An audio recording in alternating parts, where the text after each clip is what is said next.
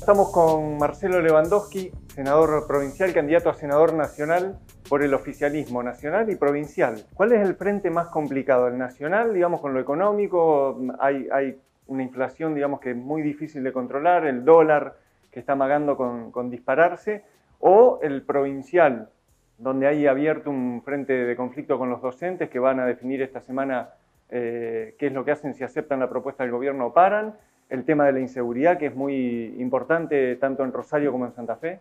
Mira, yo creo que la, macroeconomía y el contexto de inflación y el contexto de salarios bajos es algo que, que no se puede manejar desde la provincia y que obviamente que influye eh, en el contexto general, pero a mí me parece que hoy en la provincia hay un, eh, fundamentalmente miro las cosas buenas que hay y creo que hay un modelo productivo que, que se extiende a, a, toda la Argentina o que, o que trata de ser un, motor eh, a partir de Santa Fe de, ese modelo productivo para el resto de Argentina. Y por supuesto que hay situaciones que, eh, bueno, eh, no es la primera vez que hay problemas con, con, el gremio docente, ni de este gobierno ni de anteriores, y seguramente se llegará a una solución. Y el tema de la inseguridad, algo que venimos sufriendo desde hace años y en donde hay que trabajar mucho y, y de distintas maneras para recomponerlo creo que se, se van haciendo distintas cosas que, y distintas eh, medidas que, que ojalá eh, rápidamente se puedan encontrar esas respuestas o se pueda ver los resultados. Eh, lamentablemente es una situación que no se va a resolver de un día para otro. Al menos intentamos que, que eso se venga morigerando o por lo menos que haya alternativas que, que uno vea realidades que, que van mejorando. ¿Alcanza con los primeros pasos que se dieron en la articulación entre el gobierno nacional y provincial, digamos la llegada de gendarmería fundamentalmente con un puesto móvil en, Rosario, algunos gendarmes llegan a Santa Fe? ¿Crees que eso alcanza o hay que profundizar eh, esa articulación? Yo creo que no solamente es la presencia en la calle, yo lo que aspiro es lo que ya se hizo en el arranque con un par de, acciones muy concretas de ir a los lugares donde, donde se sabe que, que se pueden encontrar elementos como para poder eh, desbaratar bandas, eh, como para poder incomodar. Entonces me parece que hoy la justicia debe tener el mapa necesario para dotar de, como marca, eh, este, un, Estado democrático y, estar a, derecho para que alguien pueda, una fuerza federal o provincial, ir a un determinado lugar y que tenga el aval de la justicia. Me parece que ese es el accionar más concreto. En los primeros días se establecieron un par de golpes importantes a bandas, este, ahora eh, cae una banda vinculada a usurpaciones de domicilios, también en el sur. Eh, yo creo que más allá de, la importancia disuasiva que significa una presencia, ya sea de fuerzas federales o provinciales, eh, yo estoy ansioso por ver ese accionar de seguir atacando los lugares claves, los lugares donde donde vas a encontrar elementos. Eh, por primera vez en los últimos días se llegó a detener a un financista que está eh, vinculado con bandas narcos, digamos ser el lavador de dinero de bandas narcos. ¿Ese es el techo al que se puede llegar? Digamos, eh, la, justicia crees que, puede seguir buscando más arriba? Yo creo que, a ver, el negocio de la droga es quien lo comercializa, y quién lo, y quién lo compra. Y en el medio, el producido que queda. Bueno, indudablemente que para ese producido hay muchos actores y que no precisamente son los, los, pibitos que lo venden en un búnker. Entonces, me parece que hay una decisión muy concreta de ir por los sectores de, de real poder. Y, y, y, creo que es una, me parece que es una de las cuestiones por las que se está atacando y por lo que se está yendo. Y ojalá sea cuando, uno habla de ese narcomenudeo, el, el, pibe que cae en esa situación es una víctima claramente de un sistema que no lo contiene y que encuentra allí eh, su único ingreso. Entonces, también ese es el tema que tenemos que atacar, el tema social, cómo hacemos para darle oportunidades de vida a esos chicos que están en los barrios y que caen casi como víctimas, no casi, como víctimas de ese sistema, o aquel que cae en un barrio eh, prácticamente este, sin, quererlo en, esa, estructura, porque bueno, las circunstancias este, y a veces hasta por, obligación lo eh, está introducido en ese, negocio. Entonces, me parece que, son varias cuestiones a atacar. Por un lado, lo de la, presencia de federales, de la policía, de fuerzas de seguridad, la justicia con su trabajo, pero el otro, lo que tenemos que hacer desde el sector político fundamentalmente, en resolver eh, el entramado social y en cambiarlo, porque si no, todo lo otro no va a alcanzar.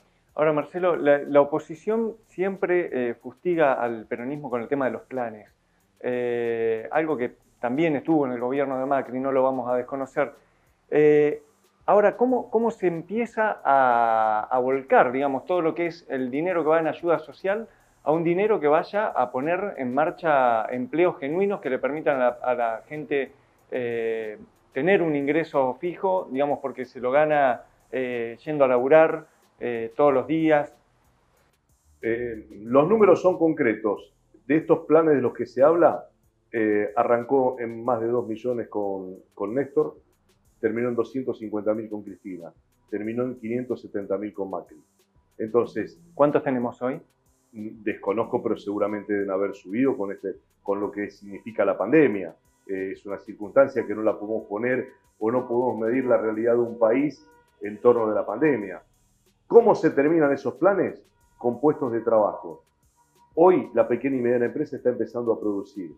En el gobierno anterior se perdieron 135 mil puestos de trabajo genuinos, entre la importación indiscriminada, entre el ahogo financiero, en donde hoy para sacar un crédito podés acceder a la tasa del Banco Nación para la pequeña y mediana empresa, que incluso es subsidiada por el Ministerio de la Producción de la provincia. Antes tenía que morir en tasas del 80 o 90%. Entonces, son medidas que son concretas. De la mejor manera de terminar con esos planes es dándole trabajo a la gente y trabajo genuino. Y hoy lo que se está haciendo es eso. Hoy la pequeña y mediana empresa empieza nuevamente a trabajar. Marcelo, y como candidato de Santa Fe, ¿cómo ves el nivel de obra nacional, el de, obra pública nacional en la provincia? Hoy tenemos 18.000 puestos de trabajo de obra pública, tanto nacional como, eh, como provincial, en, en la provincia de Santa Fe. Tenemos obras de infraestructuras emblemáticas y, que, y pedidas por tanto tiempo. Acueducto del Gran Rosario, acueducto del Gran Santa Fe, de la zona de desvío Arijón hacia Rafaela, eh, lo que se incorporó con la estación de bombeo en Reconquista. Eh, cuando se terminen estas obras, va a haber casi un millón de santafesinos que van a abrir la canilla y van a tomar agua potable. Obras postergadas durante tanto tiempo. El tema del gas, gasoducto del área metropolitana de Santa Fe, eh, en la zona del Gran Rosario, Casilda a Venado Tuerto con un refuerzo, zona oeste en la zona de, de Rafaela también, en la zona norte eh, pasaba por la puerta de Reconquista y Reconquista no tenía gas. Hoy se están eh, desarrollando todos esos planes. Entonces, autopista de la 33, autopista de la 34, el puente Santa Fe-Santo Tomé.